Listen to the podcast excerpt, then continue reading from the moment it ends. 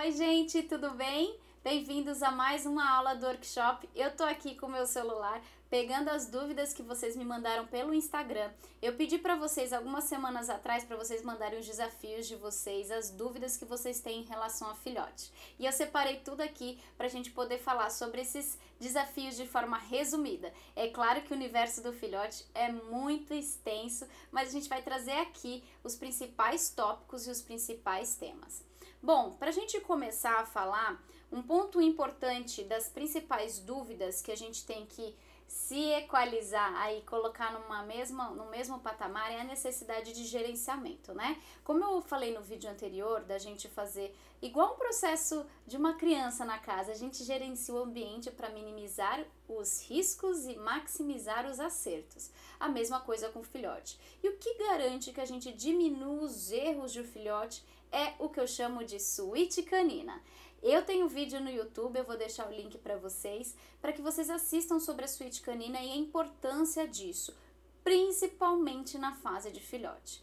Eu sei que a gente quer estar pertinho dos nossos cães, a gente acha que é uma judiação deixar eles confinados, mas na verdade é um presente que você pode dar a você e ao seu cão, porque a chance dele acertar vai ser maior, a chance dele ficar bem no espaço vai ser maior, ah, você vai diminuir os riscos que esse próprio cão tem em engolir alguma coisa ou morder alguma coisa indevida e você chegar na sua casa tranquilo sem ter nenhum móvel ou objeto destruído principalmente sem xixi e cocô espalhado pela casa. Então a suíte canina nada mais é do que um ambiente exclusivo do cão na casa. Para um filhote, isso é super positivo, porque nesse espaço ele vai ter acesso à água, a enriquecimento ambiental. Se você também não sabe o que é enriquecimento ambiental, vou deixar uma série de links para você disponível para você aprender mais sobre isso, porque desde filhote a gente já começa o processo de enriquecimento ambiental dentro de casa. E nessa suíte canina, além da água e do enriquecimento ambiental, a gente vai ter a área de xixi e cocô desse cão.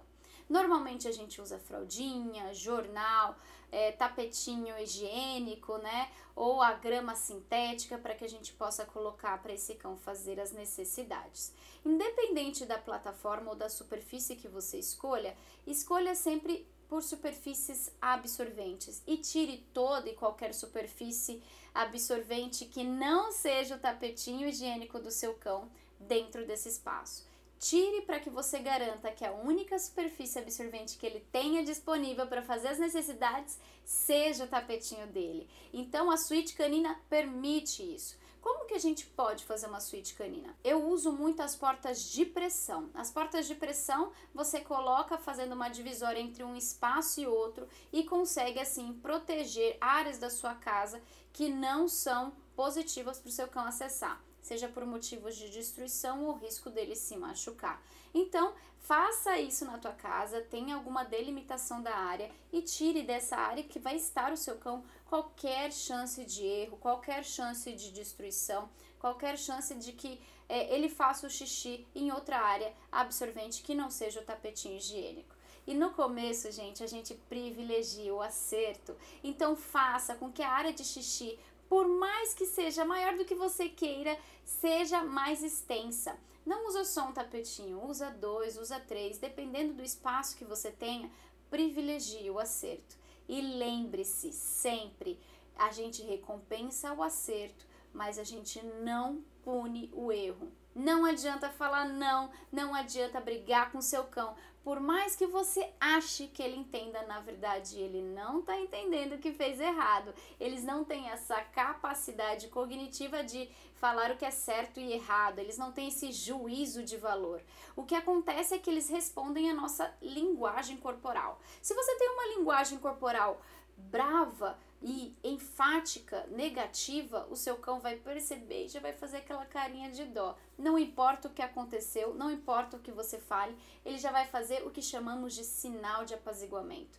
E não é porque ele entendeu que está errado. E é isso não vai te ajudar a trazer mais xixi cocô no lugar certo. O que vai ajudar a trazer xixi cocô no lugar certo é monitoria. Ou seja, você tá com seu filhote presente nos momentos com ele, principalmente onde ele pode estar tá mais apertado para que você veja ele fazer xixi e cocô no lugar certo e logo em seguida recompensar. Eu sempre é, indico para os meus clientes usarem um petisco, um reforço diferencial nesse momento. Ou seja, aquele petisco exclusivo para o xixi e cocô, que ele só tem acesso nesse momento. Isso vai fazer com que ele, buscando aquele reforço, tente associar mais rápido o que ele pode fazer para ganhar aquilo. E com a repetição, oferecendo quando ele faz xixi e cocô no lugar certo, ele vai entendendo o que causa esse reforço e acertando cada vez mais.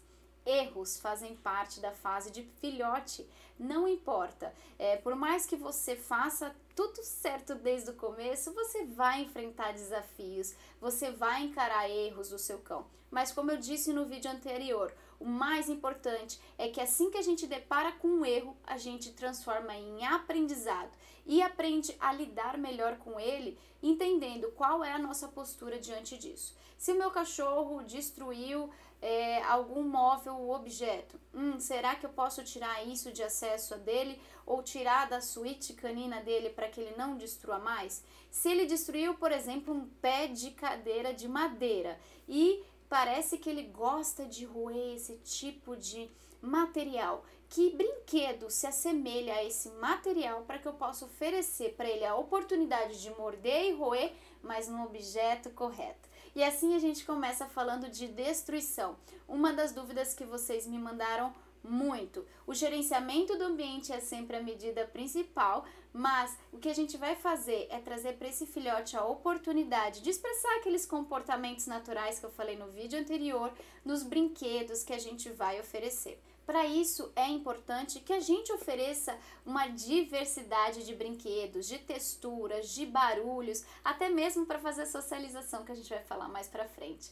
Então é importante que a gente ofereça uma diversidade de brinquedos para esse cão, para que ele possa explorar os comportamentos naturais nesse local correto. Além do enriquecimento ambiental, como eu comentei, ser uma oportunidade de expressar esses comportamentos naturais muito mais tranquilo dentro da sua casa, porque ele não vai precisar procurar fazer coisa errada para expressar seu comportamento natural. Você vai estar tá preparado para oferecer brinquedos e coisas maravilhosas para ele poder destruir e morder.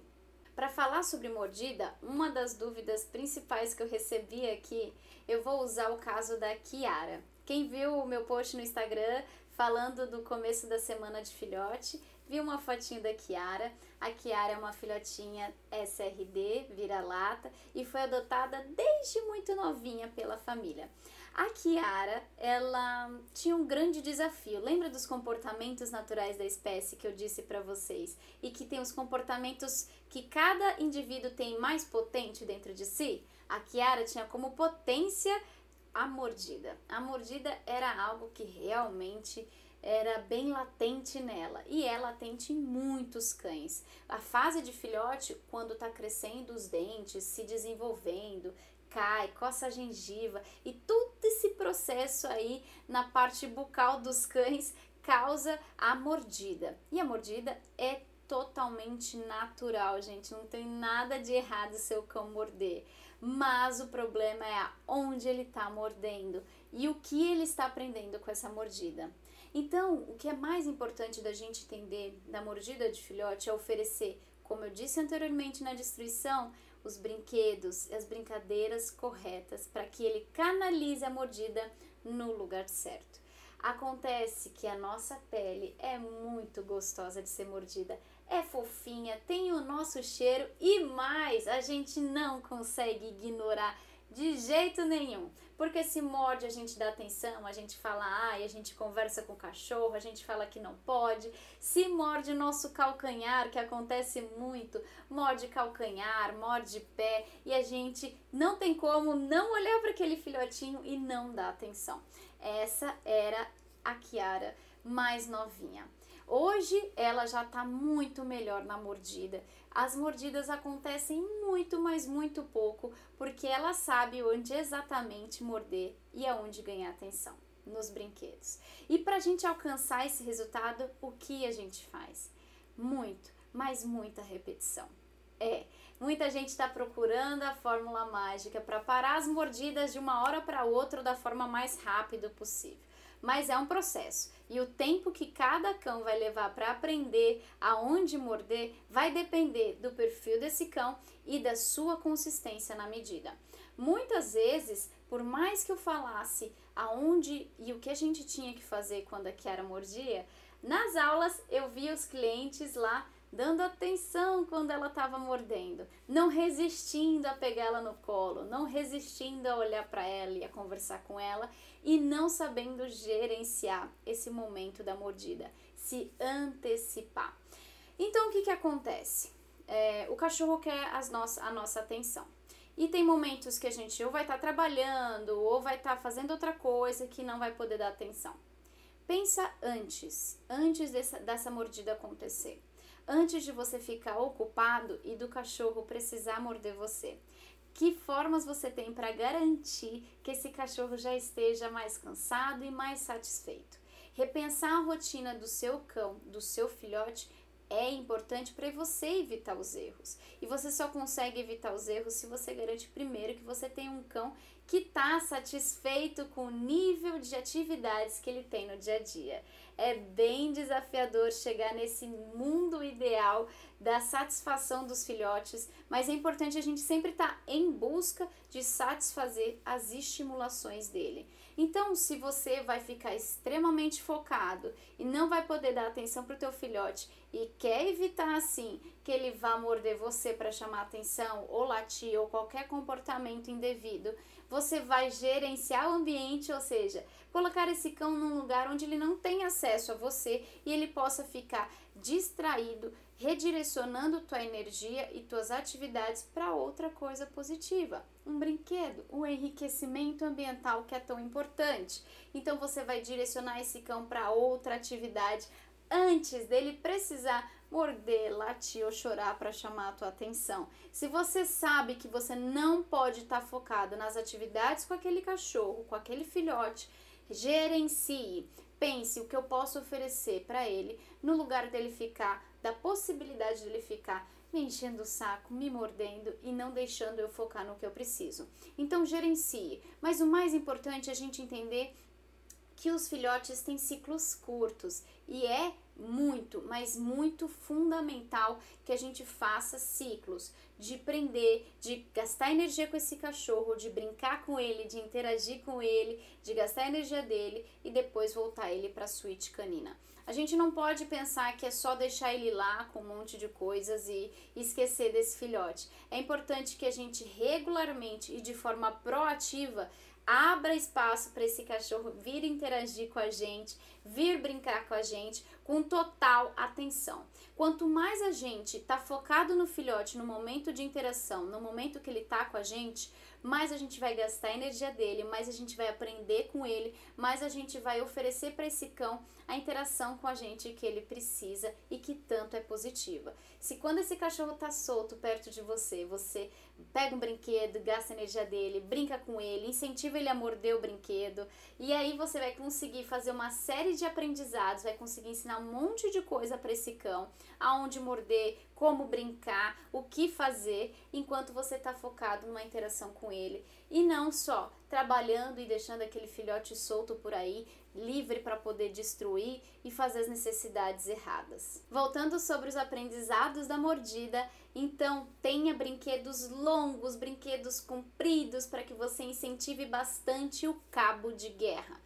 Esqueça o mito que o cabo de guerra é uma disputa e que o cachorro tem que perder. Esquece tudo isso, tá? Cabo de guerra é uma brincadeira super, super positiva para os cães, super positiva para os filhotes e excelente forma deles aprenderem aonde morder. Isso porque o brinquedo está mais distante da nossa mão, então ele tem mais capacidade de pegar no brinquedo do que na nossa mão na hora de brincar. É claro que eles vão tentar e vão pegar a nossa mão, porque eles vão querer estar tá em contato com o nosso corpo. E aí o que a gente faz é simplesmente parou a interação. Como se fosse aquela brincadeira de estátua, né? Estátua, a gente fica imóvel, espera alguns segundos até a gente voltar a interagir. É isso que eu aconselho meus clientes. Mordeu você, para de interagir para que aquele filhote entenda que ele fez alguma coisa naquele momento que interrompeu a brincadeira. É claro, não adianta ficar um minuto, dois minutos assim, parado em estátua. É só alguns segundos, 10 a 15 segundinhos, só para ter uma diferença de comportamento seu quando ele atinge seu corpo.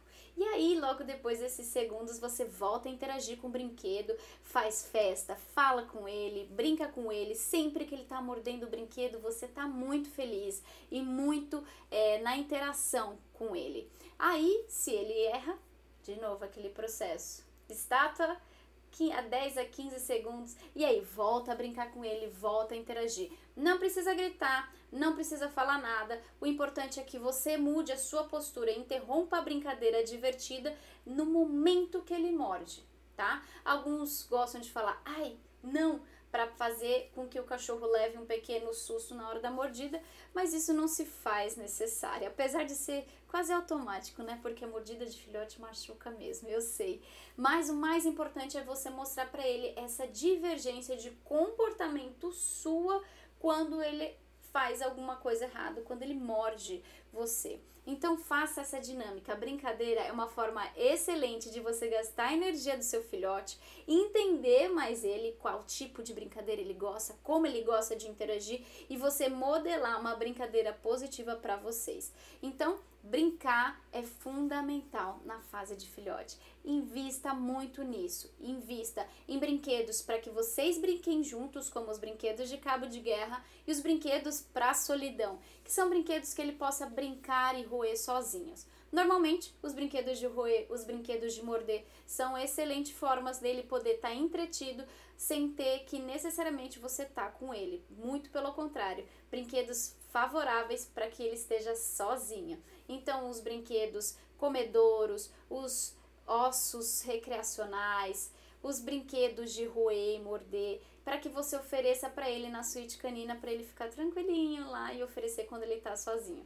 Nada de brinquedo espalhado pela casa sem que você saiba oferecer com estratégia. É claro, ele pode ter os, alguns brinquedos disponíveis a todo momento, mas aqueles brinquedos estratégicos, como roer para estar tá sozinho, cabo de guerra para brincar comigo, são fundamentais. E aí, esses brinquedos de cabo de guerra para interagir com a gente, a gente pode usar em momentos específicos que a gente precisa. Por exemplo, deixar perto da porta para a gente lembrar, assim que a gente liberar nosso cão da suíte canina, a gente for lá já incentivar a brincar com ele, antes que ele venha para cima da gente. A gente já traz para ele uma ferramenta de brincadeira. E aí você vai associando a sua presença com esse brinquedo e a presença do cachorro na interação com esse brinquedo. E ele vai cada vez mais aprendendo que esse brinquedo significa conexão com você. E aí, futuramente, ele vai começar a trazer os brinquedos para que você brinque com ele, ao invés de morder, ao invés de latir, ao invés de fazer alguma coisa pior.